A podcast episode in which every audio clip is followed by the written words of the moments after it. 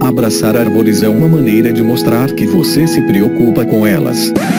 1, 2, 3, 4.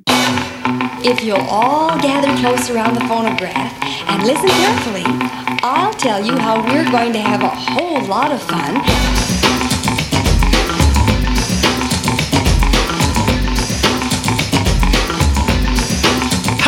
Aqui é Fernando Lima e este é o Desabraçando Árvores, um bate-papo sem firula sobre ecologia e conservação, a vida, o universo e tudo mais. Eu estou aqui diretamente de Atibaia, São Paulo, e venho lhes apresentar, senhoras e senhores, o nosso querido Paulo Rogério Mangini. Ele que tem graduação em medicina veterinária, mestrado em ciências veterinárias e doutorado em meio ambiente e desenvolvimento pela Universidade Federal do Paraná. Toda a sua formação lá na Universidade Federal do Paraná. Ele é um dos fundadores da Abravas, a Associação Brasileira de Veterinários de Animais Silvestres, e um dos fundadores do grupo Fowler, a Associação Paranaense de Medicina de Animais Selvagens. Ele atua como consultor ambiental por meio da empresa Taiaço Manejo de Fauna Limitada e se responsabilizando tecnicamente por projetos com foco no acesso à biodiversidade e saúde, assim como levantamentos e monitoramentos de fauna nativa. Ele atualmente responde pela função de diretor-presidente, pesquisador e coordenador de projetos para o Instituto Brasileiro de Medicina da Conservação, a Tríade, atuando no manejo e controle de espécies invasoras em ambientes insulares. Também é membro voluntário de dois grupos de especialistas da IUCN, a União Internacional para a Conservação da Natureza, o Wildlife Health Specialist Group e o Tapir Specialist Group. É um dos médicos veterinários de animais selvagens pioneiros a atuar em atividades de campo, auxiliando no desenvolvimento de projetos temáticos de conservação de fauna em vida livre no Brasil, sendo também um dos pioneiros no campo da medicina da conservação. Durante mais de 25 anos de atividades profissionais, tem atuado em diferentes frentes de trabalho com fauna em vida livre, tem ampla experiência nas áreas de medicina e manejo de animais silvestres, incluindo trabalhos com monitoramento de biodiversidade estratégias de manejo populacional, como translocação, reabilitação e resgate de fauna, assim como levantamentos epidemiológicos e monitoramentos da saúde da fauna nativa. Diz aí, amigo do Marquinho! Puta que pariu, Marquinho! Que pesquisador foda! Nossa, galera, um prazer enorme receber o Paulinho aqui no Desabraçando Árvores. Paulinho é um dos pioneiros da medicina da conservação, quando nem se falava muito sobre isso no Brasil, né? Eu cheguei lá feliz coteste para trabalhar aqui no interior do estado de São Paulo, né? Praticamente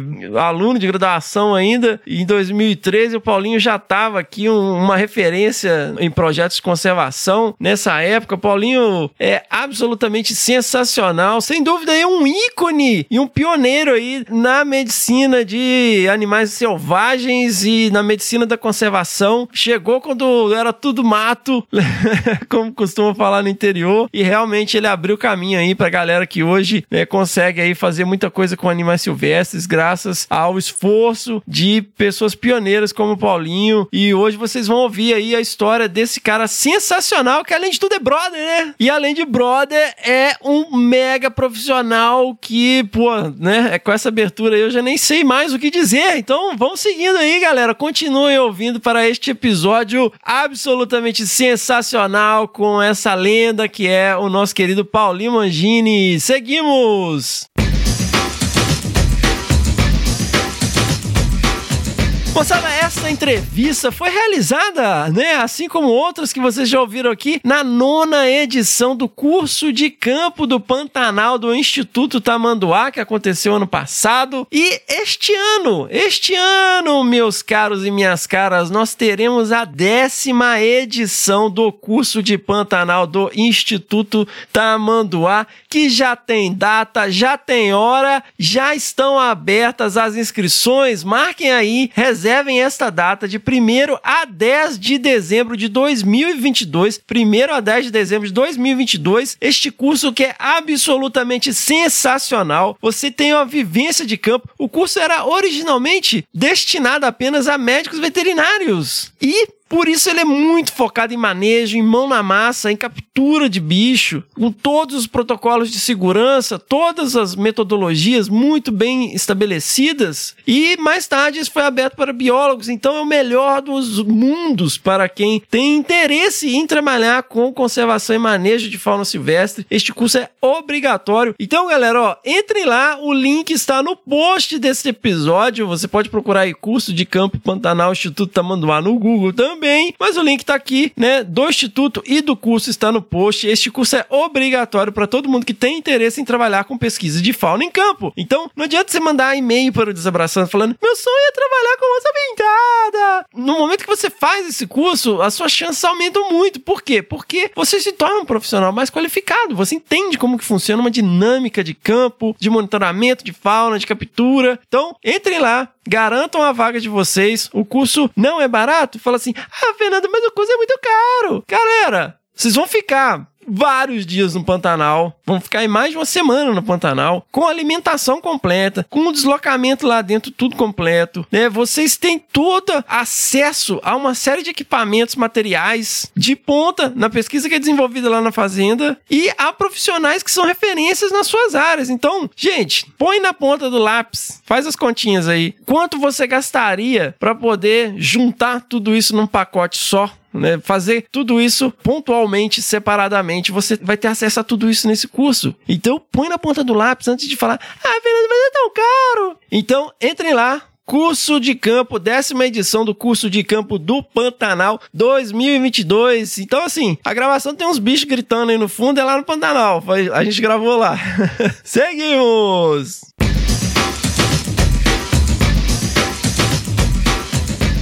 Moçada, sigam lá as nossas redes sociais, no Facebook, o Desabraçando Árvores Podcast, no Instagram, o arroba Desabrace, no Twitter também, arroba Desabrace. Nós temos lá o nosso canal no Telegram e somos um podcast, galera. Somos um podcast. Nós estamos upando lá a pedidos uh, o áudio dos episódios no YouTube, né? Mas YouTube é vídeo. YouTube, né? A galera agora tem uma onda aí de gravar entrevista. Ah, nós temos aqui o nosso podcast no YouTube. Não, não é podcast. Isso é o seu canal do YouTube. Me chame de puritano, mas enfim, sigam lá, nós somos um podcast, sigam lá os nossos podcasts, os nossos três podcasts, o Desabraçando Árvores, o Que Bicho é Esse, o Que Bicho é Esse Crianças, lá no Spotify, na Amazon, no Orelo e na Apple Podcast. Se inscrevam no Google Podcasts ou no Castbox e favoritem no Deezer para não perder nenhum episódio. Hey, that's something everyone can enjoy. Moçada, este é um projeto independente e nós somos bancados aqui, todas as nossas despesas, né, mensais, o custo de edição de áudio, a hospedagem de episódios, cacareco que a gente precisa, cabo para microfone, essas coisas. Nós conseguimos graças ao apoio absolutamente maravilhoso e incondicional de um grupo incrível de apoiadores e apoiadoras que se juntaram à nossa campanha de crowdfunding lá no se barra desabrace, aonde é possível fazer assinaturas mensais a partir de um real, um realzinho por mês aí, e você colabora com o nosso projeto para que ele continue existindo. Você pode também fazer doações pontuais lá no PicPay através do arroba desabrace. Os apoiadores e apoiadoras têm acesso a um grupo exclusivo lá no WhatsApp, onde a gente troca muita ideia e discute questões relacionadas ao que a gente traz aqui no podcast e outras cocitas, mas acesso aos bastidores e aos Desabracevas e, quando possível, acesso aos episódios antes do lançamento. Uma outra forma de apoiar o nosso projeto é lá na nossa lojinha, no loja.desabrace.com.br, aonde nós temos lá vários produtos da nossa grife e outras cocitas mas Entrem lá, loja.desabrace.com.br. E antes de seguir, vamos lá, não deixem de enviar as suas pedradas no nosso e-mail, que é o primeira pedra, arroba desabrace.com.br, mandando também lá os seus perrengues de campo, aquela aventura, desventura alucinante que você passou em campo, que a gente pode trazer aqui e tirar lições interessantes a partir destes perrengues. Ao mandar as suas pedradas, lembrem sempre as palavras de Jesus em João capítulo 8, versículo 7. Se algum de vocês estiver sem pecado, seja o primeiro a tirar uma pedra. Seguimos! That was fun. Let's do it again.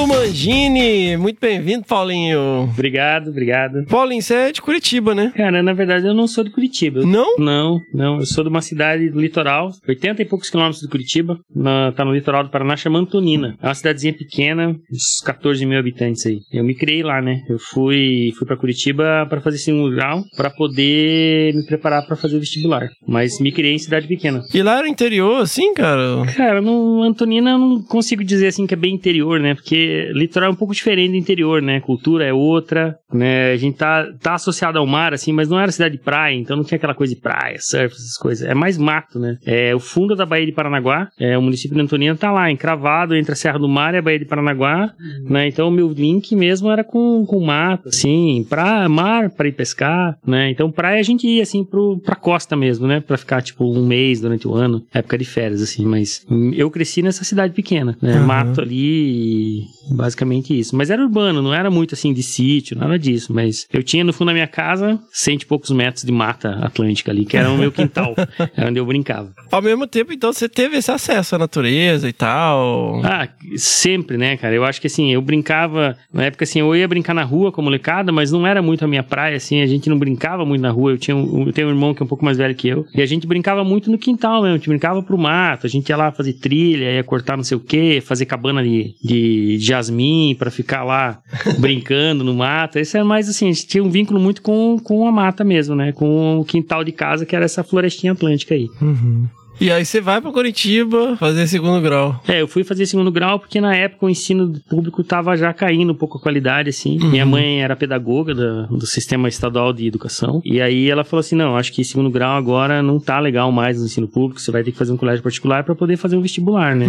E aí eu sempre. Eu já fui para fazer segundo grau mesmo, pensando em vestibular. Então, assim, eu não fui fazer um- uma escola técnica. Meu irmão é designer, fez uma escola técnica. Né? Eu fui para fazer um propedêutico para preparação para vestibular, assim. Vestibular, crianças, é uma grande prova que você fazia com tudo que você acumulou no segundo grau, né, Paulinho?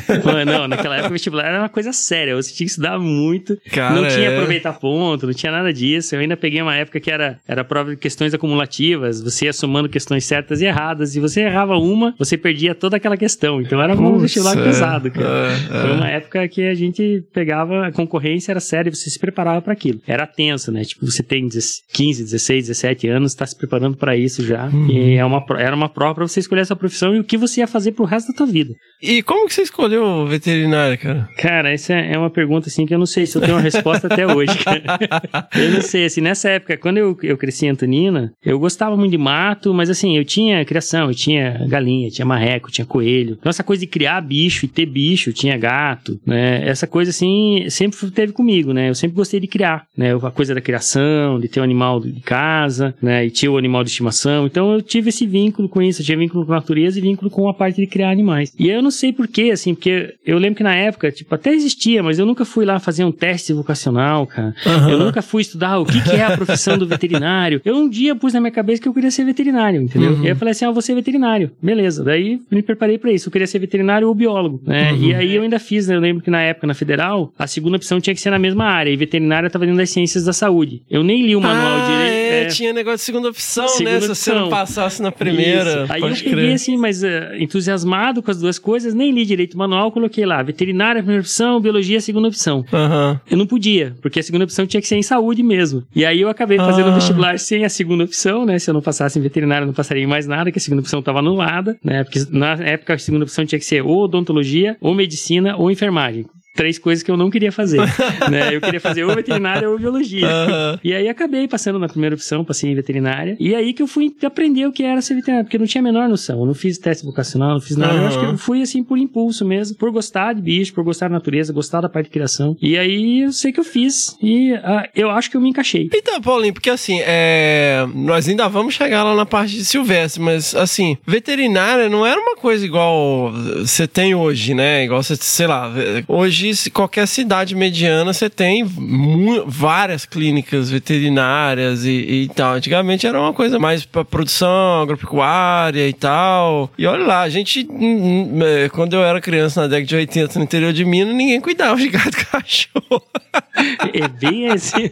Eu acho que a tua leitura é bem a minha leitura também, Fê, Ah. porque assim, cara, eu me lembro que na minha cidade não tinha uma clínica veterinária. Aham. Tinha uma veterinária que ela dava aula no ensino público e aí, de vez em quando, ela ajudava a gente, mas porque a gente conhecia ela pessoalmente, não que ela tivesse uma clínica, né? Então, assim, meus bichos ficavam doentes, não tinha quem cuidasse, cara, morria, Aham. né? E eu lembro que na época, assim, realmente, o cachorro ficou doente, morreu, ah, sepulta, enterra e acabou, né? Então, assim, essa coisa da clínica e do cuidado, essa coisa que hoje é muito forte da veterinária, Sim, não sim. existia, Uhum. né? Então, assim, nem era uma coisa que a gente tinha vivência, né? E de fato, eu entrei aí na, em 89 na, na veterinária e o foco era muito diferente naquela época. Não tinham cursos, você falou, hoje tem muita clínica veterinária, tem muito curso Aham, de veterinária. aham. No Paraná, pelo menos, tinham dois cursos de veterinária, que era a Federal do Paraná e a UEL, em Londrina. E Caramba. não tinha nenhum outro curso, né? É- Era um curso, era uma profissão que não era assim muito é, cobiçada como ela é hoje. Eu acho que hoje tem muita gente querendo fazer, né? Uhum. Sim, Ver ela de sim. outra forma, né? E aí, como é que foi, cara? Você foi, né, fazendo graduação, você foi fazendo estágio, como é que funciona, né? Residência lá no final, né? Quando me formei, não existia residência oficialmente Ah. no Brasil, tá? Na veterinária, não existia residência, né? E assim, pra mim, a parte, sei lá, focar nessa parte mais silvestres, selvagens, é, foi uma coisa que foi espontânea e foi logo no primeiro ano de faculdade. Na época, a gente tinha o quê? A gente tinha cursos de extensão, vamos dizer assim, né? Uhum. O próprio centro acadêmico organizava a semana acadêmica. E ela pegava vários temas: bovinocultura, suinocultura, avicultura, patologia, clínica de pequenos. E aí tinha lá entre aqueles todos a medicina de animais selvagens, Aham. ou silvestres, nem me lembro como é que estavam Ah, chamando na época. tinha, tinha. Tinha um curso quando eu tava no primeiro ano. Aí eu olhei, né, tava perguntando, eu perguntei pro cara que tava organizando, ah, e esse aqui, o que que é? Ele falou, ah, esse aqui é, tipo, é animal de zoológico, não sei o quê. Eu falei, pô, quero fazer esse aí. Eu falei, cara, me inscreve, me inscreve nesse aí, de zoológico e animais selvagens aí, gostei. Aham. Né? E aí eu fiz um curso logo no primeiro ano, e aí eu fui entendendo o que que era medicina de selvagem, e daí pra frente eu não parei mais, cara. Eu fiquei nessa, fazendo curso, indo pra congresso, fazendo Aham. Estágio, que era o que a gente tinha disponível, né? Que na verdade você abriu as principais frentes pra isso mais tarde, né, cara? Eu acho que assim, em parte eu acho que realmente acabou acontecendo isso, assim, porque na época, cara, quando eu me graduei, eu terminei a minha graduação em 93, peguei meu diploma em 94, né? Uhum. E na época, cara, a gente tinha pouquíssimos veterinários que trabalhavam com animais selvagens no Brasil, né? Eram pessoas que estavam em instituições como o zoológico, né? É assim, muitos dos que estavam em instituições como o zoológico não tinham tido uma preparação formal para aquilo, mas existia o que eu chamo ali de uma primeira geração de veterinários de animais selvagens no Brasil, que eram pessoas que tinham aprendido, feito um curso com o Dr. Fowler, que foi um, um pioneiro disso mundialmente, né? Ele teve no Brasil, formou um grupo de pessoas. Esses caras foram os primeiros que tiveram a formação clássica para animais selvagens, né? O Rogério Lang, o Parrali, o Maurício Barbante, uma série de pessoas que começaram, que tiveram assim a primeira formação, o Vanderlei, nem dá pra ficar falando o nome aqui, porque é muita gente mano. importante, e daí se eu for falar, eu tô até cometendo um crime aqui de não falar todos, né? Mas assim, era muita gente, mas não era muita gente, essa é a verdade. Então assim, se ele não contava, a gente não somava 20 pessoas que tinham tido uma boa formação em selvagens, que atuavam em selvagens. E esses eram os caras que foram formar a minha geração, né? Então assim, esses caras estavam graduados um tempinho e eu tava me graduando junto com uma, outro grupo de pessoas aí, tipo o Ronaldo Morato, mais ou menos dessa Aham. época também, né? Então a gente começou a aprender com esses caras. Fizemos curso com o Fowler também e a gente começou nisso, aprendendo nessa, nessa linha, né? Com curso de extensão, ia para congresso, aprendi uma coisa aqui, uma outra coisa ali, né? E a gente adquiriu essa formação. Então eu falei assim, eu tive uma formação clássica que não foi dentro da graduação de veterinária, mas foi uma formação para medicina de animais selvagens. Mas eu tinha muito essa coisa do manejo de fauna também, que era uma coisa que eu já trazia comigo é, desde a época de graduação. Então a gente acabou se envolvendo numa série de atividades diferentes dentro do ramo, né? Mas não tinha realmente a formação na época, não existiam disciplinas clássicas na graduação. Nenhum curso no Brasil tinha uma disciplina de medicina de animais selvagens ou exóticos.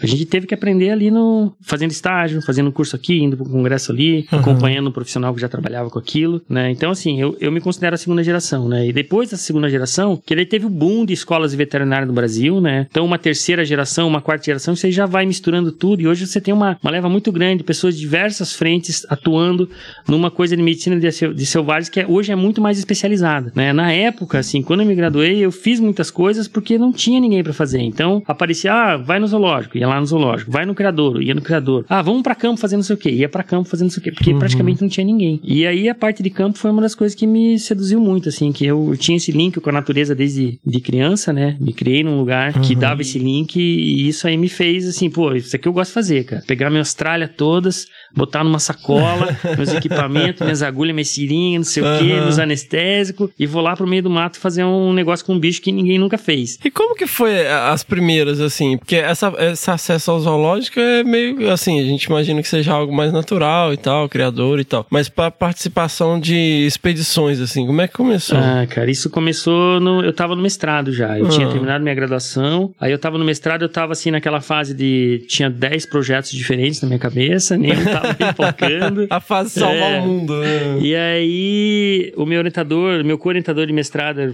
que era o professor Parrali, ele tinha um contato muito grande com o Museu de História Natural do Paraná. Aham. Tinha uma bióloga lá que chama Tereza Cristina Castelano Margarido. E ela tava fazendo doutorado dela com queixada. E aí eu. Ela precisava de um veterinário pra ajudar em algumas coisas, né? E eu tava no mestrado lá e o Parrali falou assim: você não vai pra campo ajudar a Cris lá? Uhum. Eu falei, não, tô lá, né? Já vou. né? E eu fui meio que pra ajudar o projeto dela. Ela precisava capturar uns bichos, ela já tinha o sistema de captura montado, né? E aí ela precisava manejar os bichos. Ela precisava de um veterinário junto pra fazer uma anestesia, ajudar no manejo. E aí eu transformei aquilo numa oportunidade pro meu mestrado, na verdade. Eu acabei achando finalmente o meu projeto e fui trabalhar com queixada. O Maurício Barbante teve uma, uma importância grande na minha formação. Eu fiz estágio com ele, eu gostava da parte de reprodução, né? E daí eu falei assim: eu vou fazer um tra- mestrado com reprodução em queixadas. Queria trabalhar com hormônio, não deu muito certo. Fiz alguma coisa de hormônio, fiz histologia. Acabei usando o queixada como meu objeto de mestrado, assim. Mas o fato é que indo para campo com essa bióloga, a Teresa Cristina, cara, esse foi um negócio assim, que eu aprendi muito, assim, começou o meu viés da biologia, assim, porque eu sou um veterinário meio estragado, a galera brinca, né, você sabe um monte de coisa de espécie e tal. Então, assim, eu acabei indo muito para a biologia e muitos dos conceitos da biologia, né, eu aprendi com ela em campo, assim, a questão de ecologia, de conservação, de biologia da espécie, e, e olhar o bicho por uma ótica mais biológica do que só uma ótica veterinária, né. E aí foi onde eu comecei com isso. Né? Foi o meu primeiro, meu primeiro contato de fato, indo numa expedição, ficava um tempo lá trabalhando, voltava, e aí eu comecei a ver como trabalhar. E no meio dessa, de trabalhar lá com a, com, com a Cris, com os queixadas, tiveram uns gringos que vieram para coletar amostra de sangue desses queixadas. Aí esses gringos vieram, pessoal da WCS, e eles vieram cheios de, de equipamento de campo, coleta, centrífugazinha portátil, uma cara de pô, que troço legal, né, cara?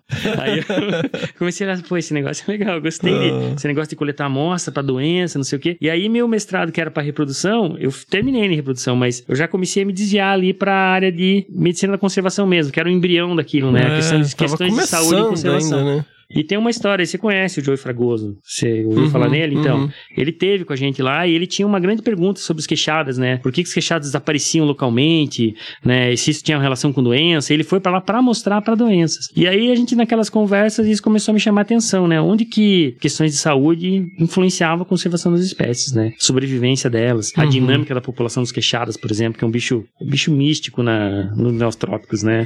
É um bicho que quem conhece, estuda, sabe que ele tem uma toda uma mística de ser um grande é, engenheiro das florestas, né? Ser um- uma espécie chave no ecossistema, que aparece, de repente desaparece na Amazônia mesmo, em escala regional. Então, assim, tem uma, é uma espécie que eu me apaixonei por ela, né? E acabei focando muito nisso. Meu mestrado, né, tenho toda uma parte de ecologia, de, é, de a parte de revisão biográfica. Puta, eu viajei, cara. Eu fui muito além da parte de reprodução, porque eu me apaixonei pela espécie mesmo e, e acabei caindo de cabeça lá. Nossa, sensacional, sensacional. Você, durante o mestrado, continuava trabalhando com outras questões ou você focou bastante mesmo no queixado? Puta, cara, você fez uma pergunta boa.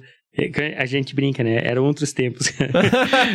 eu, sou, um dos caras que levou quatro anos pra fazer meu mestrado no Olha Brasil. aí! Porque na época, porque podia, podia, assim, eram de dois a quatro anos, era Uhum. o tempo que você tinha para fazer um mestrado. Uhum. Eu falei, então tudo bem, vamos fazer em quatro, porque é o tempo que eu tenho pra fazer o mestrado. Isso quer dizer, porque na verdade, além do mestrado, eu trabalhava dentro da Universidade Federal do Paraná, o, o professor Parrali criou o que eu acho que foi o primeiro serviço de medicina de animais selvagens dentro de uma universidade no Brasil, né? Então, assim, é um, ele começou esse serviço em 94, Uhum. né? Eu me graduei e entrei, né? Entrei no mestrado e na sequência, antes de entrar no mestrado, eu comecei a ajudar nesse serviço aí. Então eu fazia o quê? Eu fazia a clínica de selvagens na universidade, a gente dava apoio para o zoológico, dava apoio em criadouros, Uhum. né? Então eu, eu fiz o que é, o que foi uma residência informal de medicina de animais selvagens, que acho que talvez tenha sido a primeira do Brasil, Olha né? Porque alguns anos depois que eu terminei isso, eu acho que a USP fez a primeira junto com os oito de São Paulo, Uhum. né? Que é a primeira residência oficial, mas o que a gente teve com o Parra lá era uma residência de selvagens, né? Era ela informal, porque ela pegava os alunos de, seu- de mestrado, era eu e mais três, dois colegas de mestrado que estávamos ali trabalhando naquele serviço, e a gente fazia toda a parte de medicina de selvagens, tanto do proprietário que levava pra gente, quando a gente ia dava suporte no Zoo de Curitiba, né? Fazia atendimento em criadouro, e aí quando apareciam essas coisas, ah, vamos dar um apoio pro projeto lá não sei aonde, no meio do mato, daí era o Paulinho, era o cara que, que ia lá, né? e aí eu passei nessa, então eu não queria mesmo terminar meu mestrado, porque eu queria ficar nessa vibe, eu fiquei uns quatro anos trabalhando nisso, foi uma Aham. residência residência, um mestrado e uma residência de quatro anos, basicamente. Então isso foi um período, assim, muito importante, porque o tempo que você tem aí, você está estudando ao mesmo tempo que você está trabalhando, né? Uhum. Então isso traz para você uma, uma capacidade de aprendizado muito grande. Você tem um caso, você tem tempo para ir lá estudar um caso. É como uma residência, na verdade. né? Sim, sim. Então eu, eu casei duas coisas, uma residência e um mestrado ao mesmo tempo, né? Coisa que hoje em dia é incabível, nenhuma dessa essa galera nova nunca vai ter essa oportunidade de estar trabalhando a fundo um tema científico, que é o seu tema de mestrado, ao mesmo tempo que está fazendo um programa de residência, né? Então eu acho assim, isso para mim foi um privilégio e foi um privilégio da época, né? Nós estamos falando entre 94 e 99. Né? Foi o tempo que eu fiz isso daí e nos tempos de hoje isso não cabe, porque daí teve uma mudança nas regras todas de pós-graduação e tudo mais, e hoje é impossível fazer isso, né? só pros só pros antigos. Vocês tiveram que desenvolver um monte de protocolo, né, Paulinho? Eu tava conversando com o pessoal que, assim, é, eu, eu admiro muito veterinário. Inclusive, quando eu te conheci, eu falei, caralho, o que, que eu fiz biologia, velho?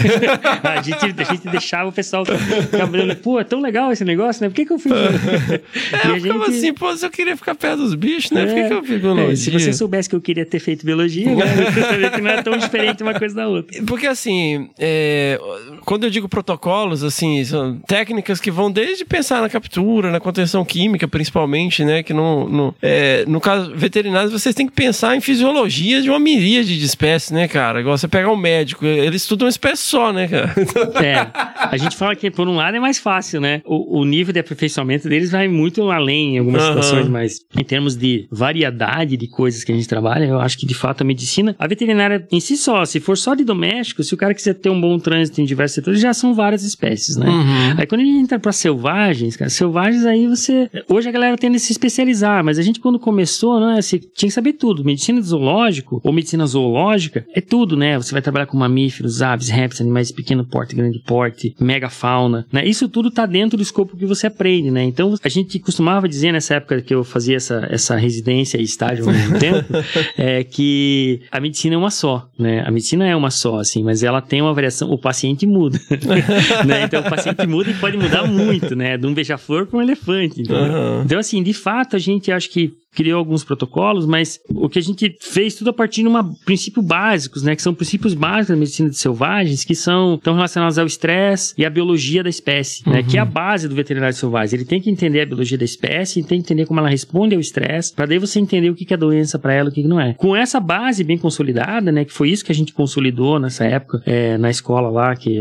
que a gente chama assim até de escola paranaense, de medicina de selvagens, que é uma coisa focada nessa biologia, no estresse, etc. A gente conseguiu ir abrindo as portas para as outras espécies, né? Quando eu comecei a trabalhar com as antas mesmo, eu lembro que na época, cara, tinha um estudo de anestesia em antas, cara. E não tinha, ninguém no Brasil anestesiava anta em zoológico, todo mundo tinha medo de fazer aquilo, Pô, porque anta é um bicho grande, é complicado, se anestesia não dá muito certo. E eu não tinha essa noção já, porque eu já tinha vivência de zoológico, de congresso e tudo mais, Aham. né? Mas daí a gente foi lá, eu cheguei pro Parralho na época, a Patrícia me convidou para anestesiar as antas, eu conheci eles, no, a Patrícia, o Lauri, o Cláudio, eu conheci todo mundo num congresso na Bolívia, né? Um congresso de manejo de fauna amazônica, porque eu fui Olha lá por causa dos queixadas, né? Eu Aham. queria ver uma palestra de uma gringa lá, que, tinha, que é a Nicole Guatenker, ela tinha uma palestra de queixadas lá, de parte de reprodução, que era bem que eu tava fazendo mestrado. Eu falei, bora, vou pra Aham. Bolívia. né? Fui pra Bolívia, cheguei lá logo de cara, conheci Lauri, Cullen e Cláudio Fado. Mas eu nem sabia quem, tipo, quem eles eram na ordem do dia, assim. Aham. E eu fiz amizade com eles no aeroporto já, fui batendo papo e tal. E aí, com o passar do tempo lá durante o evento, a Patrícia Médici falou assim: ó, eu precisava de alguém pra anestesiar as antas pra mim. Eu sei que você trabalha com o Parrale, né? E se vocês trabalham com anestesia tal, você quer tentar? Daí eu falei, topo, topei na hora, né? Voltei pra faculdade, cheguei pro Parrale e falei, Parrale, eu tenho que anestesiar umas antas. O que, que eu vou fazer? O que, que você acha que eu faço de anestesia? Aham. Ele falou: ó, eu faria, se você faria isso, isso, isso, isso, tal, me passou algumas dicas. Deu, beleza, bora. Fui pra campo, chegamos lá, a Patrícia já tinha, né, tinha algumas drogas, tinha algumas coisas. Eu peguei o rol do que ela tinha de coisas lá e eu olhei, tá, com isso aqui que você tem, nós vamos ter que usar essa, essa e essa. E aí criamos um protocolo, fomos usando, funcionou, mexemos nesse protocolo ao longo dos tempos, mas aquele protocolo que a gente fez lá atrás, ele acho que ele vale até hoje, né? Então era muito assim, você tem uma noção do que, que é o bicho, o que, que é o estresse, né? Porque ela tinha tido uma experiência não muito boa antes, porque ele usou um protocolo que para um animal estressado não ia funcionar muito bem, e a gente já sabia disso, mudou o protocolo. Então assim, assim, de fato, acabamos de alguma forma criando protocolo para muita coisa mesmo, né? Coisas que não tinham sido feitas, né? A gente chegou lá, foi a campo e fez coisas a campo que não eram feitas antes. Como que foi a primeira captura? A primeira da Anta? É. A primeira da Anta foi bacana. é histórica lá. Você teve lá no Fontal, você Aham. deve ter ouvido a história. Caiu no Pitfall?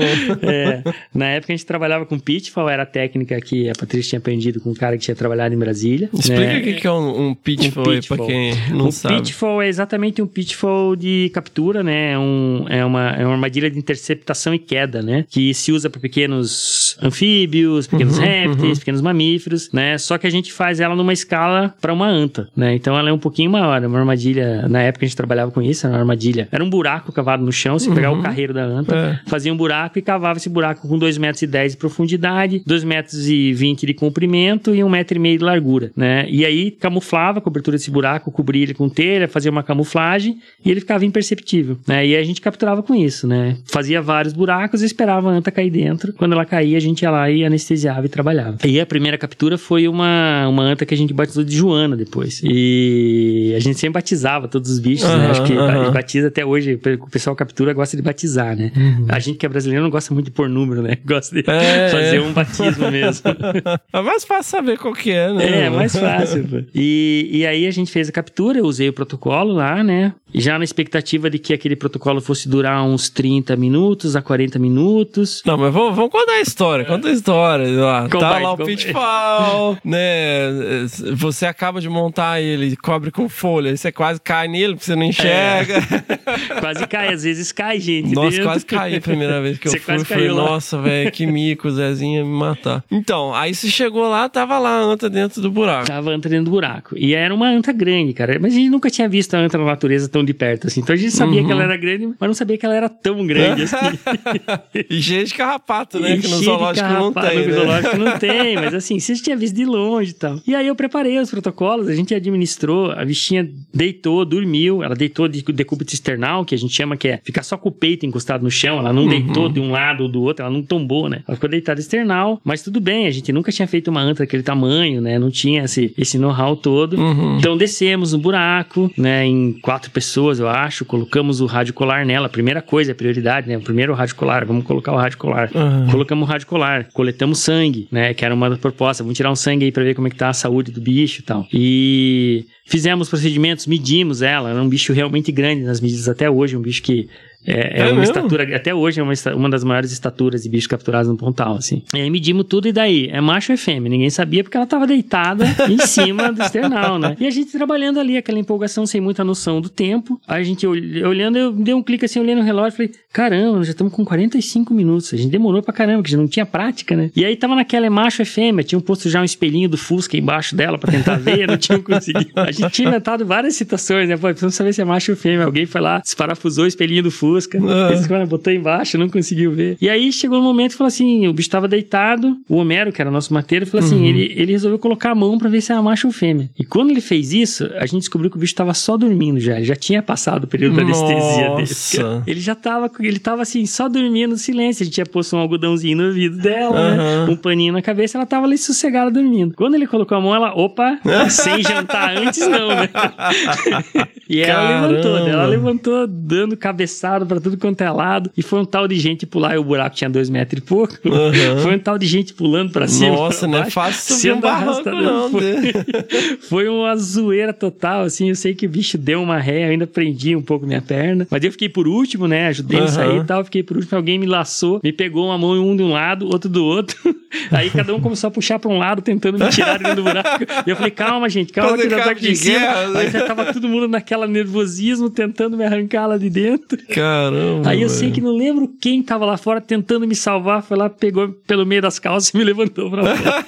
e aí, Lauri Cullen não largou a câmera, ele ficou filmando isso tudo, cara. Nossa. E esse vídeo foi a sensação do Pontal por muitos anos. Porque todo mundo que chegava lá, não, peraí, tem uma captura aqui que o veterinário foi puxado pelos fundilhos e ele tem que olhar que todo mundo assistiu o vídeo. Eu falei, nossa, Nossa. gente. Mas ficou, ficou emblemático o vídeo, pra mostrar que a primeira vez é sempre mais difícil, depois fica mais fácil. É, pra, pra quem tá curioso, a gente cava uma rampa, né? Pra anta sair, É, né? depois que você faz o trabalho no Pitfall, né? Assim, hoje em dia acho que mais ninguém trabalha com essa metodologia, Aham. mas é, era uma metodologia super segura. Pegamos, pô, mais, sei lá, acho que quase 30 bichos nessa metodologia, sem acidente, sem nada. Aham. E a retirada que é o problema, né? Porque você não consegue levantar uma anta e puxar pra fora. Então, Uhum. basicamente é cavar uma rampa na lateral do buraco e ela, quando ela, está, quando ela tá bem acordada, já bem recuperada da anestesia, ela sai tranquilamente pela rampa e vai embora. Então, até um, um, assim, uma recuperação segura, porque ela tá protegida ali dentro, né? Sim. Você cava a rampa e fica esperando lá fora. A hora que ela tá bem, ela sai, aponta a cabeça pra fora. Quando ela tá firme das pernas, ela sai correndo e vai embora. E essa aí também, essa primeira foi engraçada, né? Porque a gente cavou a rampa pro lado da água, né? Falou, ah, ela vai correr pra água. A anta sempre corre pra água. É, vamos, cavamos a rampa pro lado da água. Ela saiu do buraco, deu 10 passos, virou pra trás, quebrou um monte de galho e voltou na direção onde tava todo mundo. Então, e aí foi um segundo esparramo de gente pra tudo quanto é lado. Que ela resolveu subir o morro, ela não resolveu descer pra água.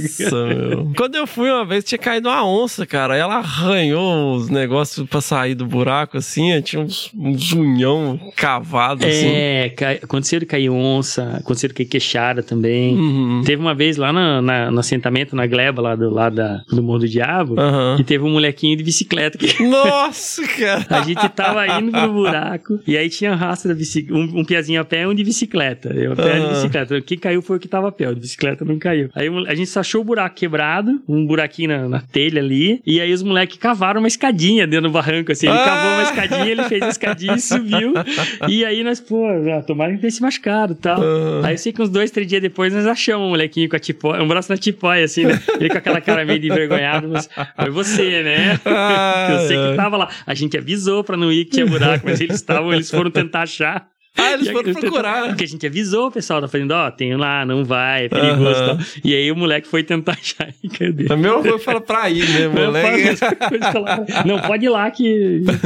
que bom, cara, que sensacional. E aí vocês foram desenvolvendo, né? Os protocolos. Fomos, daí a gente foi mudando depois do passar do tempo pra outras metodologias de captura, né, com armadilha, captura com dardo, né? Então a gente foi tentando várias coisas pra aumentar a eficiência, né? Porque quando a gente trabalha qualquer projeto de conservação assim que você tem que ter captura, que você tem que ter o manejo do bicho e você precisa de números pra entender o que tá acontecendo, você tem que cada vez ser mais eficiente, né? Você tem Uhum. que achar o que funciona melhor. E a gente tava muito tranquilo com, com o Pitfall, assim, a gente trabalhou uns bons anos com isso. Mas com o tempo, é, a Patrícia foi vendo, assim, a gente foi vendo que a gente acumulou uma série de situações que não foram favoráveis, né? Tipo, um molequinho que caiu lá dentro. Aham. O dia que você chegou lá tinha uma, uma jararaca lá dentro do buraco, Ixi. né? Então, assim, coisas que potencialmente poderiam ter dado problema, né? Aham. E aí a gente foi aos poucos pensando em outras alternativas, né? Fez a armadilha de curral ser mais eficiente, a captura Uhum. com dardo se aperfeiçoou nisso, né? Sobretudo quando veio aí pro Pantanal, daí mudou bastante a sistemática mesmo, porque no Pantanal o buraco não seria uma opção, né? Uhum.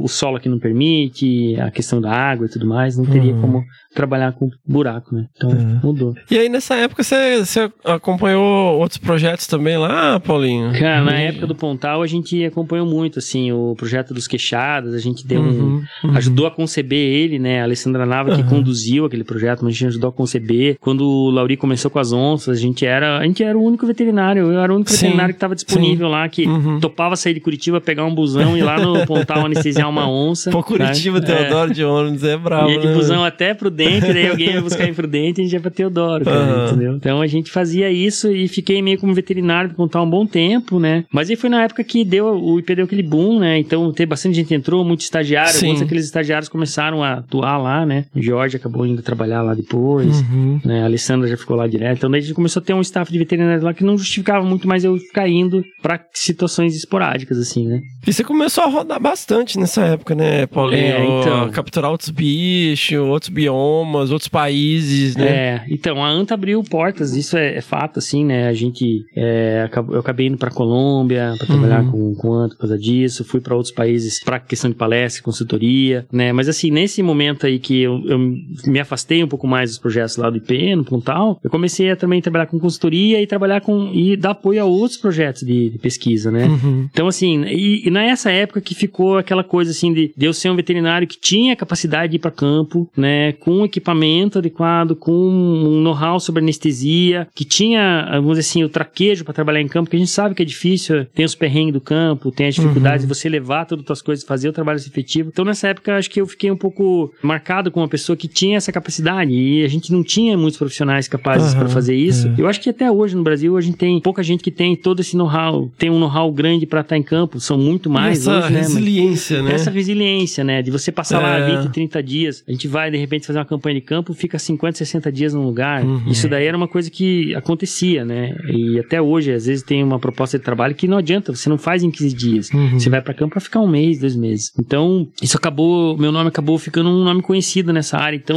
fui, fui parar na Amazônia, pra Cerrado, Mata Atlântica, né? Então, assim, fui dar apoio em vários projetos, com primatas, e comecei a dar projeto. Mesmo no IP, a gente já começou com algumas coisas com Muriqui mesmo. Acabei indo fazer uma ponte nos projetos dos Muriquis. Você foi lá pro Serra dos Órgãos? Eu fui pra Serra dos Órgãos. Pra eu fui tentar dos capturar lá? A gente tentou capturar, a gente não tinha know-how na época, né? A gente tinha um equipamento mais ou menos, Uhum. né? Mas quebraria o galho, que a gente não tinha know-how dos Muriquis na Serra dos Órgãos, né?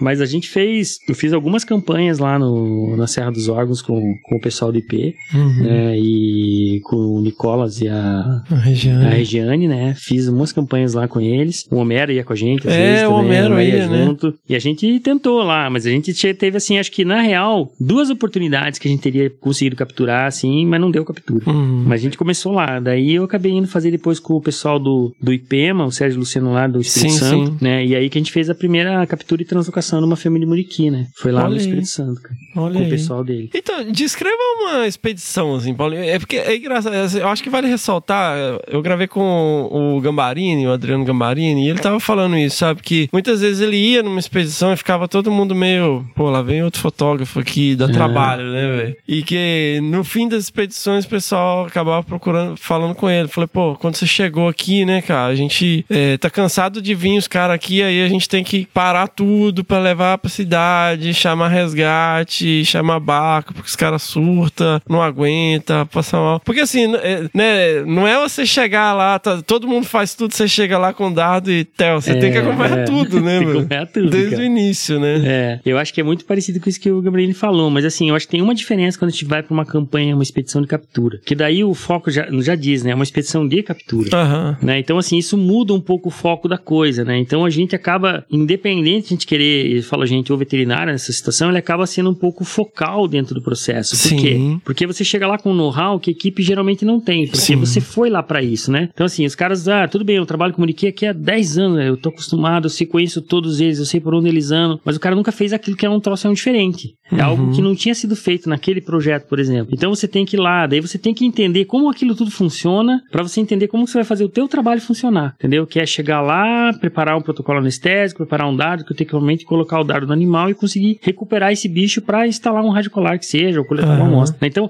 esse momento, essas campanhas de captura, elas acabam sendo campanhas específicas, na verdade. né? Na maior parte das vezes, é assim, tem alguns projetos que a gente consegue casar as duas coisas, uma rotina do projeto com uma campanha de captura, Uhum. né? Mas na maior parte, quando a gente fala de médios e grandes mamíferos, por exemplo, é, você está fazendo uma campanha para capturas, entendeu? Então, assim, acaba que você tem que ter uma logística diferente, porque você muda os horários, você muda uma certa rotina que seria do projeto, Sim. entendeu? E você acaba sendo uma pessoa focal, que você tem que tomar uma série de decisões, e isso aí eu acho que é uma coisa que é difícil, você vai aprendendo com o tempo. Você tem que tomar uma série de decisões que influenciam na rotina da equipe que já tá lá, né? Então, assim, na, na relação que você tem com eles. E se você não pode ser muito aquele cara chato, tem que ser tudo do teu jeito, né? Porque os caras já têm um jeito de fazer as coisas. Então você precisa chegar lá e entender como funciona, né? E eles entenderem como você precisa funcionar para dar certo o que você precisa fazer. Uhum. Porque tem esses dois bloqueios, né? Você, eu posso chegar lá e falar assim, ah, eu quero fazer assim, assim, assado. Né? Mas não, não vai ser daquele jeito, porque eles têm uma rotina e eles podem, não, se eles não quiserem, o projeto lá não tá muito flexível para mudar a sua rotina e o seu jeito de trabalhar, às vezes você fica meio amarrado também. Essa relação é muito legal, porque daí que você interage mesmo com a equipe, você tem que se integrar, você tem que, se é o cara, é o último cara que chegou, né? Você tem que se integrar na equipe, às vezes você tem que sentar na janelinha ainda. Então, porque você fala assim, porque você tem que tomar decisões que são cruciais do processo, né? Aham. Pô, vamos insistir, vamos capturar esse bicho ou não vamos? Aí chega uma hora que você tá lá no projeto dos caras, os caras tiveram cinco anos de planejamento lá, alguns anos de planejamento, você chega, tenta uma vez, tenta outra, e eles falam assim, não, nós vamos desistir de capturar esse bicho, tá? Foram duas campanhas, mas nós não vamos capturar. Por quê? Uhum. Por causa disso, disso, eu tô tomando uma decisão técnica aqui, né? E isso aconteceu na nossa primeira campanha de Muriqui. A gente chegou um momento que eu falei assim, ó, gente, vamos parar, porque esse bicho que a gente quer capturar, ele já tá num nível de estresse que não justifica mais, né? Aham. E aí a gente parou, né? Paramos seis, oito meses, voltamos e aí a gente conseguiu fazer a captura. Mas assim, isso, imagina, isso tem um custo, entendeu, né? Dentro de um processo Sim, sim, pesquisa e é, é uma mais. decisão É. tem que ser muito bem pensada, né, E cara? pra isso não ser um problemão, você realmente tem que chegar lá e você tem que conseguir participar da equipe. Você tem que pensar como equipe, você tem que se Uhum. integrar aos caras, entender a rotina, fazer amizade, né? Você, a gente, pô, tem um monte de amigo aí mundo afora, porque a gente vai lá e vira amigo, né? Você passa 30, 40 dias Aham. de sol a sol com os caras trabalhando no campo, então É. a gente acaba fazendo um Na- monte de na- amizade de nada verdade, né? forja mais amizade É. que passar perrengue junto, Exato, né? cara. Passar perrengue junto, pega aquela chuvarada no campo, É. sai doente. Isso daí faz a gente ter realmente amizade, né? E isso ajuda você a, a integrar. E quando você toma essa decisão, ninguém fica puto com você, porque, pô, o cara veio, não conseguiu fazer e foi embora. Já aconteceu isso no passado. Você fazer um evento rápido, alguma coisa dá errado, o cara tem um gasto, você não consegue captura, né? E aí, pô, isso fica uma situação muito ruim. A pessoa acha, sai com uma impressão ruim e sai frustrada, né? Porque Aham. se foi lá pra ajudar, não conseguiu ajudar, né? E o objetivo de pesquisa da pessoa não foi atingido também. Então tem uma mega responsa aí. Você se propõe, não, eu vou lá fazer a captura pra você. A sequência do projeto depende disso, né, cara? Sim. Então você tem que ir preparado e você tem que ter ciência de que você realmente pode fazer aquilo, com o equipamento que você tem, com os recursos humanos que você tem. E aí você chega lá, o recurso humano é a equipe, né? Você não conhece os caras. Então você vai ter que identificar é, quem vai fazer isso, quem vai fazer aquilo. E aí eu brinco nessa hora você vira meio chefe, porque você tem que chamar a galera e falar assim, ó, vamos fazer uma reunião aqui. Tem um coordenador do projeto lá, mas aí você Aham. ele te dá o apoio e você fala, ó, vai acontecer assim, você, fulano, Fernando, vai fazer isso, né? Você vai anotar pra gente, fulano pega isso, você vai cuidar do não sei o quê. Você tem que determinar todo o staff, quem vai fazer o quê, porque numa captura cada um tem que ter sua função, né? É, porque senão fica todo mundo batendo cabeça sem saber o que fazer, né? cara. Quem que vai medir, Você- quem você que vai anotar, quem que vai... Você sabe, né? Você É. fez várias. Então, fala assim, se tiver um cara perdido ali, ele tá atrapalhando o resto. Tá, então, é, basicamente. que eu É. sempre falava assim, no IP a gente tinha muitos estagiários, às vezes falava assim, ó, você vai bater foto. Acabou? Fique- assim, fica aí e não entra na frente de E não ninguém, entra na frente de ninguém, entendeu? E fica aí, porque assim, o cara tem que ter uma função, que se não ficar só lá É. olhando, não serve, né? E, e, assim, se ele souber que a função dele é ficar lá atrás e não interferir em nada, tá bom. Tá bom. às vezes a pessoa fica ali meio boiando, né, cara? Exato. Pega essa prancheta ou eu pego a régua? né? cara, e nessa época, assim, teve alguma, alguma experiência que te marcou mais, assim, Paulinho, que você acha que foi um grande aprendizado? Ah, cara. É que quando você chegou era tudo mato, né? Assim, você era foi tudo mato, desbravando, né? A galera tava zoando aqui, falando que você tá Eu trabalhando desde o aqui- eu Pleistoceno. cheguei aqui, né? ainda.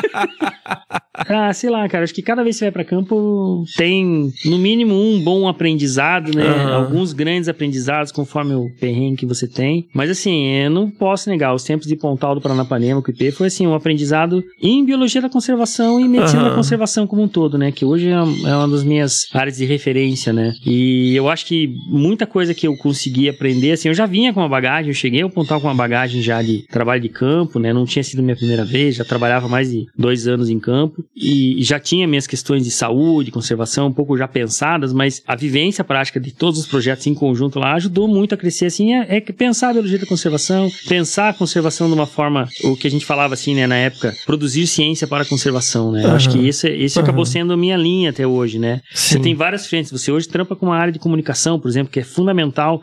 E eu sempre brinco, não é muito a minha praia, né? eu, não, eu, eu até posso conversar, bater um papo legal aqui, mas não é uma coisa que eu consiga fazer com muita facilidade, né? Mas eu acho que a pesquisa para conservação é algo que eu me encaixo, assim, né? Uhum. Sobretudo quando a gente fala de fauna, é, fauna de médio e grande porte. é- Uhum. são as coisas que eu me sinto confortável para entender, né? A questão de saúde, conservação. Isso aí é a minha praia, vamos dizer assim, né? Que é onde eu transito, eu tô tranquilo, eu consigo entrar lá, opinar, né? Posso dar uma boa ideia e resolver algum problema nessa área. Você também tem um papel muito grande de formação de pessoas, né, cara? Você tem uma didática muito grande para transmitir conhecimento, né? Você pega e explica, né? Eu tava vendo você explicando ali toda a questão de, de, de como retirar sangue sem causar hemólise, né? Nas hemácias. Hemólise, tia, é quando você... é, explica o que é hemólise, né? Eu vou Bom, ficar tia, com vergonha. tia, aqui. hemólise é o seguinte: você está coletando uma amostra, você tá colhendo uma amostra de sangue, você está fazendo aquela coleta, e de repente todas as hemácias elas vão estragando, elas estouram, Uhum. basicamente. E aí, quando você vai analisar o sangue, o sangue não tá legal para ser analisado. Então não tem como né? con- contar não tem como célula, contar porque elas células, não porque existem várias mais. estouraram, é. Se não todas, metade delas ou uma parte, você É. nunca vai saber se foram todos, se foram metade. Então aí isso estraga a amostra, né? E coletar em campo é e com animais que você não está tá muito acostumado, é um segredinho. Você tem que ter a mão, tem que ter a prática, tem que ter a vivência.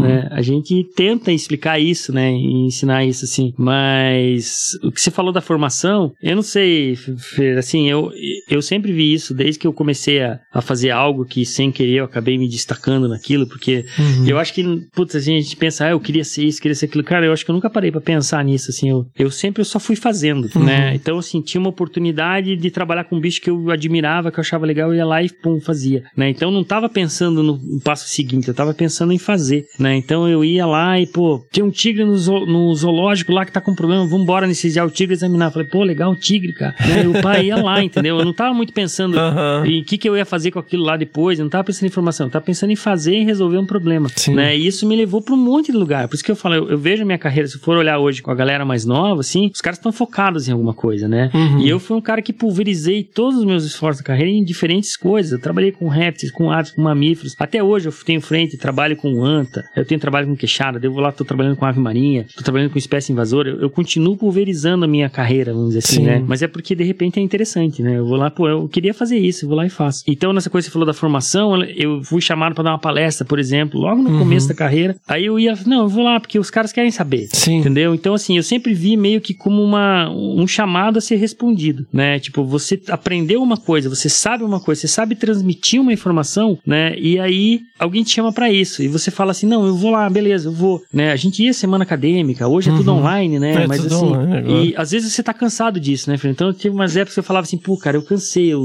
eu tô dando, sei lá, 10 palestras no ano, né? Uhum. E aí chegava o ano e falava assim, uma vez eu falei assim, eu vou fazer um ano sabático, eu vou ficar um ano sem dar palestra. Eu acho que eu consegui ficar nove meses. Mas, eu eu, consegui. mas aquele negócio, a palestra incluía viajar, Exato, ficar em hotel, então, e exato, participar exato. de evento, e Uhum. parará. Não era ligar o computador, né? É isso aí, não, isso aí tá bem verdade. Tá, isso aí era um grande motivador pra gente, né? O cara chama, pô, vem aqui no Ceará dar uma palestra pra mim. Pô, Ceará, cara, pois, pô, eu fui lá, era criancinha, né? Pô, vou de novo então. Aí lá dar palestra. Então, esse, esse viajar, né? Essa coisa do cacheiro viajante, a gente brinca, veterinário viajante, cara, isso atraía muito pra palestra. entendeu? A gente ia porque tinha um atrativo, você conhecer um lugar que você não conhecia, conhecer pessoas que você não conhecia, né? E online é, realmente não tem esse apelo, né? Você não viaja, você vai ali, conversa e acabou. E, e uma coisa que você falou que eu achei que é legal, Paulinho, que você falou aí, igual da captura do tigre. Ah, eu vou lá, eu- o meu objetivo era resolver um problema. E eu acho que é muito isso, sabe? É, pô, tem aquele cara que a gente, se a gente chamar, ele vai vir aqui e vai resolver o negócio, né? ele vai olhar aqui, ele vai ver como é que tá funcionando e tal, e ele vai arrumar um jeito de solucionar isso. E isso é um enorme diferencial, né, cara? É, é assim, é, você vê pessoas que a- a- às vezes você fica ali quebrando a cabeça e tal, aí chama um, chama outro, não resolve e tal, aí você fala, pô, é, vamos chamar o Paulinho que ele vai resolver esse negócio aqui. Se eu não resolver, eu vou dar um, pelo menos um palpite bom. Mesmo que não, Fábio, pior, Fê, que você tá falando isso daí, eu nunca muito parei pra, sei lá, focar muito nisso, né? Pensar muito nisso. Mas eu acho que essa coisa do resolver problema, assim, tem até alguns amigos que brigam, brincam comigo, né? Falam assim, não, vem aqui que tem um problema pra você resolver, porque você é o resolvedor, você é o solucionador de problemas, né? E assim, eu sempre tive isso muito comigo. Foi o cara que é, ele tá com um pepino lá, um negócio que você sabe que você pode ajudar, mesmo que você não conheça tudo daquilo, você vai lá, olha, a gente é veterinário, né? Eu sou veterinário, então o veterinário tem que fazer, tem que fazer diagnóstico e tratamento e solução, né? Tratamento é pra solução. Então quando você não entende muito do negócio, você vai lá e você tenta fazer o diagnóstico, né? Sim. E o diagnóstico transcende pra mim a veterinária, porque daí já tem a parte da biologia, da biologia da conservação, a parte do manejo de fauna. Então você vai lá, olha tudo, uma situação de fauna invasora, por exemplo, né? Daí você fica olhando, pô, como é que você resolve esse pepino aqui, cara? Tecnicamente falando, né? E aí você tenta achar uma solução técnica. E aí é aquilo que a gente tava comentando outro dia lá, né? A solução técnica pode ser a melhor solução possível, mas nem sempre é a mais aplicável. e aí você vai pro plano B, daí você tem que adaptar a solução técnica pro Aham. que é possível fazer, né? Então, isso daí é uma coisa que realmente me atrai, cara. Assim, eu gosto de fazer isso, solucionar o, O quebra-cabeça, solucionar né, o quebra-cabeça. Fala assim, É. pô, o cara tá tendo um problema aqui há décadas, né? Fala assim, pô, há décadas? Então eu quero lá ver como é que é esse problema, cara. Porque assim, ninguém resolveu faz décadas, deve ser cabeludo, eu quero entender. E vamos ver se a gente ajuda o cara a resolver esse negócio, entendeu? Muito bom, cara. É, é muito interessante isso, né, cara? Porque vira uma referência nesse sentido, né, cara? É aquele cara que vai resolver o problema. né? E, isso é muito legal. Ô, Paulinho, a gente tava é, batendo papo esses dias tudo, né, com o Vini. Eu fiquei lembrando aqui que não é comum você ver a galera com, com um rifle anestésico, né? Porque tem, tem um quê de caçador, assim, no, no, no lance é, da captura, né? Porque a única a, a diferença é que no final você, o, o tiro não mata o animal e tem todo um mega protocolo de coleta de material biológico, de é, colocar rádio colar e, e de análises posteriores, né? Mas você tem que ter um quê de caçador, né, cara? Pra saber onde o bicho vai passar, de onde que o, né, é o melhor lugar pra tirar e tal. E eu acho que é bem por aí mesmo. Assim, é, eu brinco, às vezes eu tenho um amigão, um biólogo, que é o Ricardo Cru, que fez o doutorado, que a gente foi Aham. parceiro do doutorado, fizemos um doutorado conjunto. E ele é um biólogo que manja muito de, ar, de arte de pesca, outras coisas. Então, assim, eu, eu costumava chamar ele de pescador, né? De pescador, na verdade, pra dar aquele acento de sotaque do interior, né? Aham, Ô, pescador, sempre chamava ele assim. E aí ele começou a me chamar de caçador, né? Porque, porque assim, na função dele, ele entende muito no setor, né? E que era a parte de pesca. E quando a gente fez o doutorado, ele, esse conhecimento dele ajudou muito a gente no doutorado. E meu conhecimento na área de trabalhar com fauna de vida livre, que é a, pa- a parte de caçar o bicho, mas caçar o bicho vivo, Aham. e ele me chamava de caçador, né? E eu acho que esse, isso daí, cara, é, é de fato isso, né? O que a gente, a gente sempre fala, assim, quando a gente vai dar uma palestra, por exemplo, sobre captura, uma coisa mais extensa, assim, a gente vai nos princípios, né? E aí, capturar um bicho de vida livre, a informação que um caçador traz, né, é uma informação importante para você entender como fazer aquilo. E aí você tem que traduzir uma metodologia que levava à morte do animal para uma metodologia que leva a uma captura segura, Sim. né? Então, assim, reconhecer o lugar, tipo, conhecer o bicho, conhecer o lugar, saber como que chegar nele, as defesas dele, o quanto você consegue se aproximar, isso tudo é uma coisa meio de caçador mesmo, né? Uhum. E a gente vai lá, rifle, com arma anestésica, pistola, zarabatana que seja, o que Uhum. for, mas é, é tudo arte de caça mesmo, né? Até mesmo armadilha, né? Armadilhas Sim. a gente é, aproveita a metodologia tradicionais de captura, né? E Uhum. transfere para um sistema mais seguro, né? Mas basicamente o gatilho ali que desarma a porta é a mesma coisa que o caçador faz há as mais de 100 anos. Exato, é, né? exato, É é o sistema exatamente o mesmo né? método. É. é, é. E às vezes vocês também são confundidos com caçadores, né? Qual que Somos, foi essa somos. história?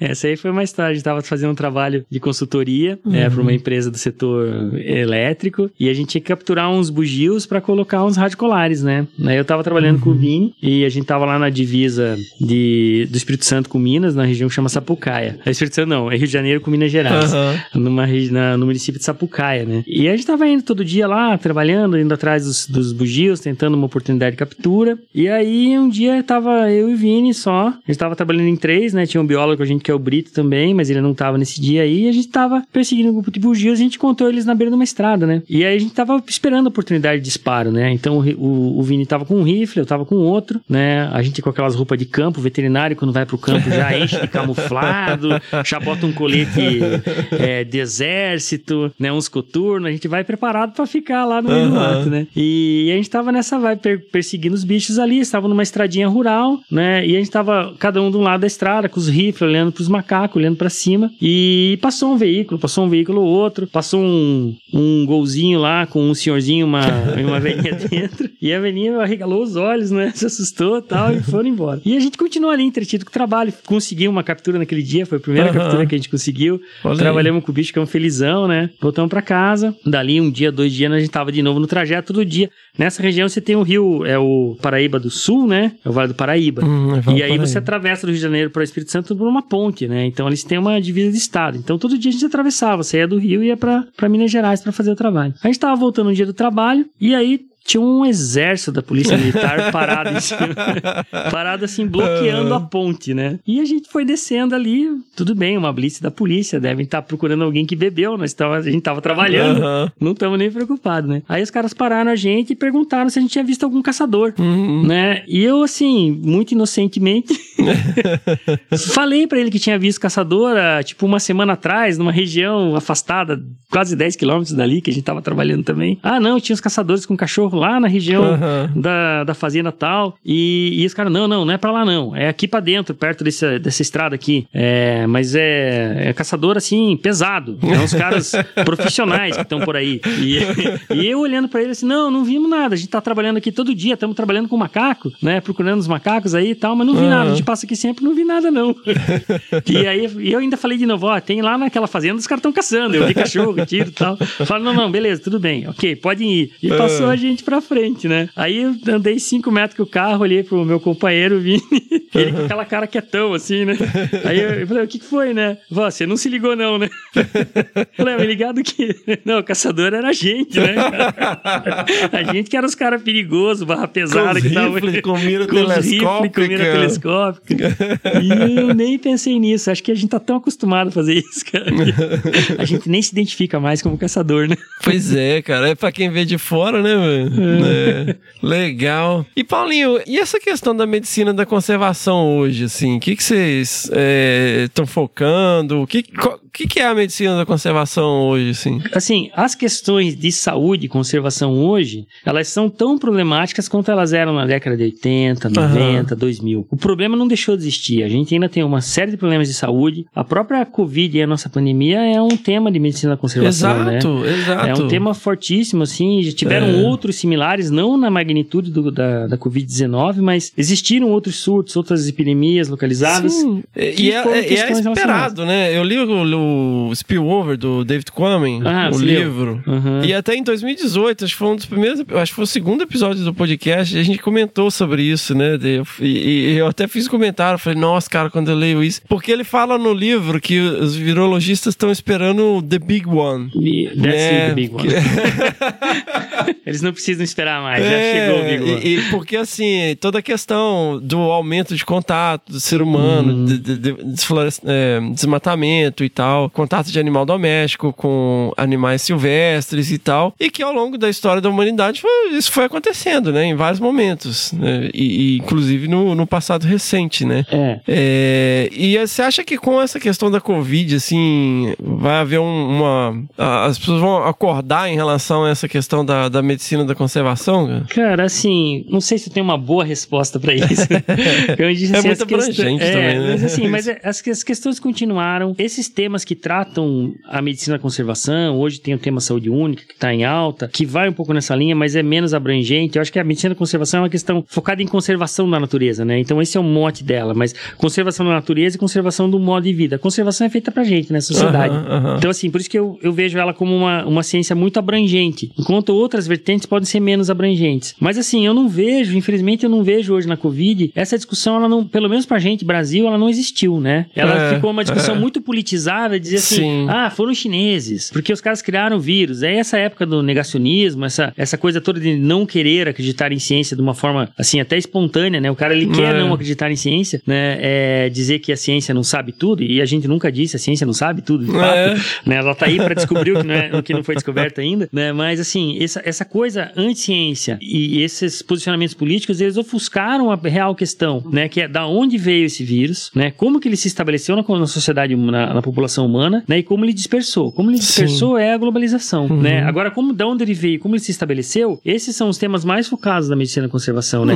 Qual foi o link de proximidade entre pessoas e animais que fez com que o vírus, que possivelmente teve origem numa espécie de morcego, se adaptou a uma segunda espécie, talvez, ou se adaptou diretamente ao ser humano e se tornou mais virulento. Essa discussão, ela morreu no meio do... Ela morreu logo no começo da pandemia, né? Então, assim, eu não vejo muito a pandemia ajudando o tema conservação da natureza e saúde humana e saúde global. A pandemia contribuindo para isso se fortalecer. Sim. Diferente do que aconteceu na década de 2000, né? Que a febre do oeste do Nilo, chegando em Nova York, ela ajudou a fortalecer o tema conservação Aham, e saúde, aham. né? A Covid não. A Covid, ela, ela estremeceu temas mais, assim, eu acho que viscerais na sociedade, de, de questões políticas, questões de posicionamento ideológico, né? Então a discussão, ela vai para lá, não, eu sou anti-vacina. E o cara tá, assim, a questão importante que é, por que, que o Covid existiu e chegou na gente, Sim. que eu acho que é mais importante, que é você evitar um processo similar, ela ficou em segundo plano. E, e- e o, do outro lado, né, do lado científico, o foco foi em desenvolver uma vacina, né? Exato.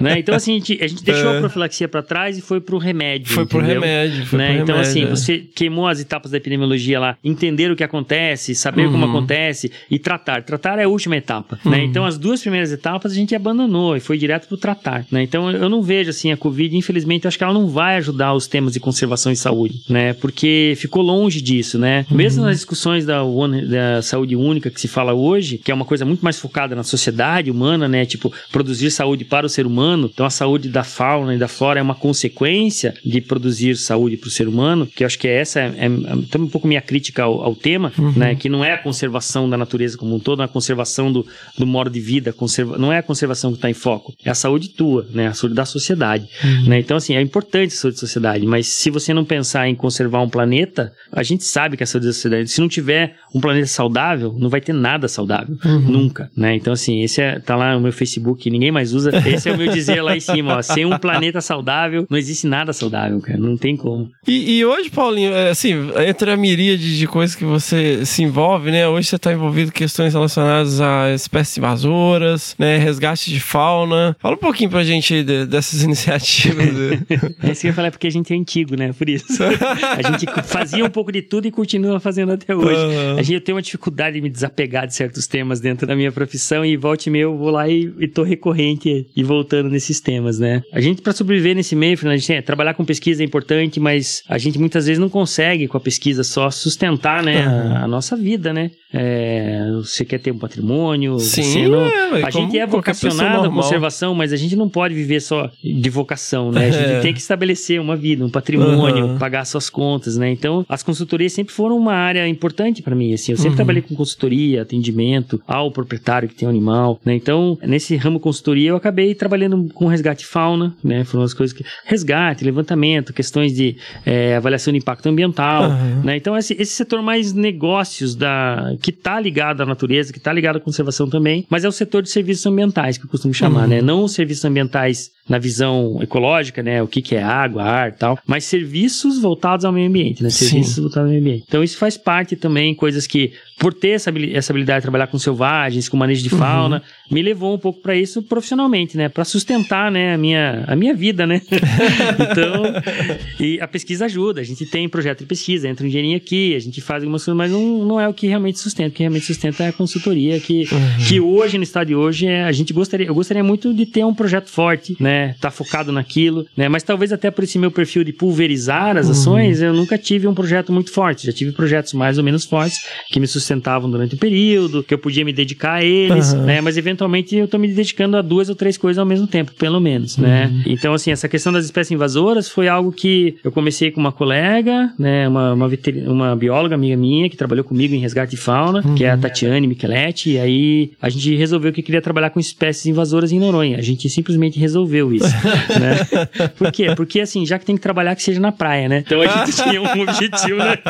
Pô, tem que trabalhar mesmo? Tem. Então tá, vamos trabalhar na praia? Vamos. E aí a gente começou a focar muito num projeto com espécies invasoras em Noronha. E aí a gente olhou o hall de espécies invasoras. Hoje, assim, a gente gosta de chamar que Noronha é um paraíso invadido, né?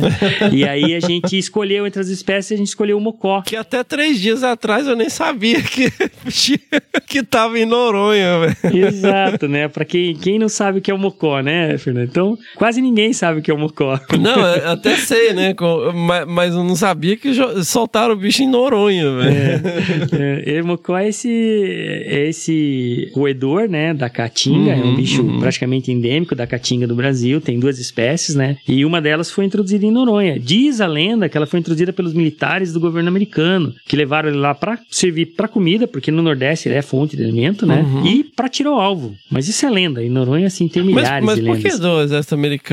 Porque teve, Noronha tem um histórico assim de, de colonização, que é a ilha que tem o histórico de colonização mais antigo do Brasil, né? Então, assim, em 1500 e alguma coisa já teve uma colônia lá, entendeu? Então teve várias levas de colonização. E teve Aham. uma época na Segunda Guerra que muitos, é, não só Estados Unidos, mas França, teve bases militares e outros países sediados em Noronha pela localização dela no Atlântico, né? Então, assim, dizem que foram eles que levaram. Mas, assim, tem muita coisa que se fala em Noronha que não que não está efetivamente relatada de forma fidedigna. né? Mas assim, o fato é, a gente sabe que lá pela década de 60 alguém introduziu mocose em Noronha, Uhum. né? E eles se esparramaram pela ilha. Então a gente sabia, tinha essa informação, daí tinha lá no plano de manejo da, da unidade algumas danos que ele causava à unidade e tal. Uhum. A gente pegou isso tudo, criamos um projeto e fomos lá estudar o mocó. Quebramos cabeça, ficamos mais de um ano fazendo fundraising até conseguir ir, né? E chegamos lá, depois de alguns anos de estudo da Tati, a gente descobriu que não era o problema de espécie invasora de Noronha, não era o mocó.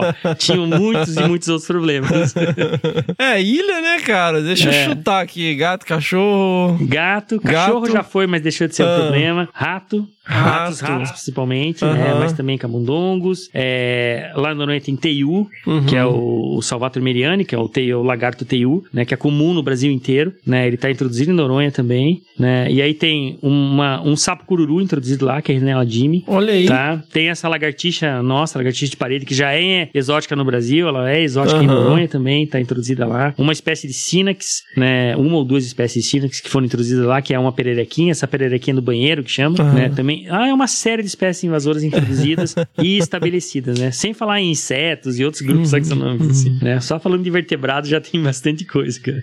Caramba, cara. Mas, mas aí vocês começaram com o Mocó e aí descobriram toda essa miríade. E aí a gente viu que tinham problemas que, grosso modo, a gente já percebeu que eram problemas mais sérios que o Mocó. Aham. Né? E aí a gente começou a juntar equipe e pessoas, né? Fomos para um segundo projeto, fizemos um fundraising junto com o Ciências Sem Fronteiras e levantamos grana para conseguir algumas bolsas de doutorado. Aí o Vini foi trabalhar com a gente, né? O Carlos Abraão, que é do RAM. A gente foi agregando pessoas na equipe para trabalhar com outras espécies que não era só o mocó, né? E aí a gente criou meio que uma linha de trabalho. Quando a gente foi, assim, uma coisa que eu tenho que dizer, assim, muito claro, quando a gente foi para Noronha, a gente foi com a proposta de fazer pesquisa para manejo de espécies invasoras. Sim. E a gestão de Noronha na época era, era o Ricardo Araújo, que é, que é analista ambiental até hoje lá. Esse gestor lá foi um cara que. Todos os gestores de Noronha foram sempre muito receptivos a essa, essa ideia de Aham. pesquisa para manejo de fauna invasora. Assim, eles não tinham um programa na época, eles não tinham um problema muito claro definido. E eles entenderam a gente como um parceiro nisso, né? A gente sempre foi. Eles foram muito parceiros da gente, deram sempre um super apoio pra gente chegar lá, conseguir trabalhar, fazer as campanhas de campo, fazer os inventários. A gente trabalhou com tamanho de população, distribuição, dinâmica de população,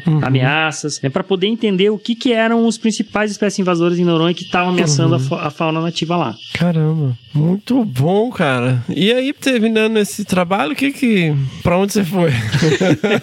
Nós estamos meio que aí ainda, né? Então, assim, Aham. Noronha, a gente, a gente tem uma parceria que deve se estender por mais alguns anos lá, né? Aham. Assim, a gente fez um trabalho lá. Esse- esses projetos de Noronha são pela Tríade, né? Que é o Sim. Instituto Brasileiro para Medicina e Conservação, é, que eu atualmente sou diretor-presidente. Uhum. E a gente tem uma parceria que deve prosseguir por um tempo, né? Então, assim, a gente tá planejando quais são os próximos passos, né? Vamos trabalhar com rato, vamos trabalhar com gato, Uhum. vamos manejar o teio. A gente passou da fase pesquisa básica lá, né? A gente tá Aham. numa fase de manejo hoje. Olha Então a aí. gente tá implantando manejo. A gente já fez um primeiro manejo experimental em Fernando Noronha, que foi Uhum. desratizar uma das ilhas secundárias. E esse trabalho de desratização foi uma parceria. Tríade, é, o Parque Nacional de Fernando Noronha e a WWF Brasil. Que né? legal, Eles, cara. As três instituições se juntaram, né? Captaram o recurso necessário. A WWF Brasil custeou tudo, né? O, o- nós entramos com o pessoal Uhum. e Noronha entrou com toda a logística estrutural para isso. E, e a gente conseguiu desratizar uma ilha. É né? mesmo? Então a gente foi. Pô, que sensacional. E a gente fez com planejamento, tivemos que adaptar. Pegamos um modelo estrangeiro, Uhum. adaptamos, chegamos lá em loco, não deu muito certo, adaptamos de novo e conseguimos fazer esse processo. E aí isso acabou virando uma coisa emblemática, né? A gente, pô, os caras conseguiram chegar e limpar uma ilha, Uhum. né? Então, assim, quer dizer que dá pra limpar outras, né? Sim, E aí a sim. gente agora tá nessa fase, planejando uma segunda ilha, planejando o manejo de gatos e teius e ratos dentro da ilha principal Uhum. de Noronha, né? Então, assim, a gente deu um passo grande que o Brasil não tinha ainda ido nessa linha, sabe? De manejar a fauna exótica invasora, tá? Então, Sim. assim, existia uma, já uma informação sobre existência, danos, prejuízos ambientais, mas o manejo em si, ele sempre foi muito incipiente, Sim. né? E assim, pontual, né? Assim, pontual, né? Então lá meio que a gente acabou criando, junto com a gestão de Noronha, um plano de ação, né? Uhum. E o nosso trabalho lá acabou levando também a uma, uma organização do próprio CIMIBio, né? É, tem o CBC do CIMIBio, que é o responsável pela, pela toda a questão das espécies invasoras hoje no Brasil, né? A pessoa focal lá é a Tainá Guimarães, que é a pessoa que trabalha com a parte de fauna, basicamente, né? E o CBC puxou junto com Noronha um workshop alguns anos atrás para a gente discutir a questão do gato especificamente. E a gente fez um plano de ação para como manejar o gato em Noronha. Porque o gato lá tem o gato que é domiciliado, tem o gato de rua, tem o gato periférico e tem um gato feral, um gato que virou Mas selvagem. tem gato feral Tem lá? gato feral. A gente tem uma população de gato feral lá estimada mais entre 300 e 600 e poucos indivíduos. Que isso, cara? Ferais. Feral? Indivíduos que não dependem do ser humano, Nossa. eles só vivem dos recursos da ilha. Uhum.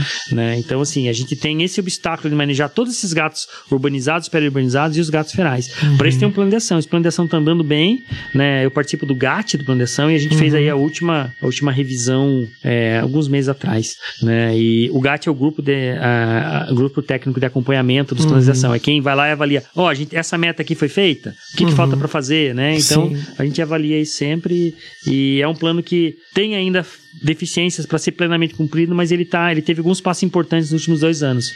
Né? O- A própria gestão do Noronha lá deu uns passos bem importantes na- no controle da população de gatos lá. Caramba, sensacional, Paulinho. E, cara, e você seleciona, Paulinho? Cara, eu fui professor da PUC Aham. é, entre 99 e 2002 e eu, eu, não, eu não quis mais a docência, eu desisti É da docência. é. Na época, assim, o que me tirou da docência foi a, a falta de liberdade de viajar. Uhum. De trabalhar campo. Sim. Porque a docência, te, no modelo clássico, ela te prende todo dia. Sei lá, você dá aula dois dias da semana, você tem que estar toda semana lá, né? Uhum, Teu aluno precisa disso, você tem que ter um compromisso É. com ele, né?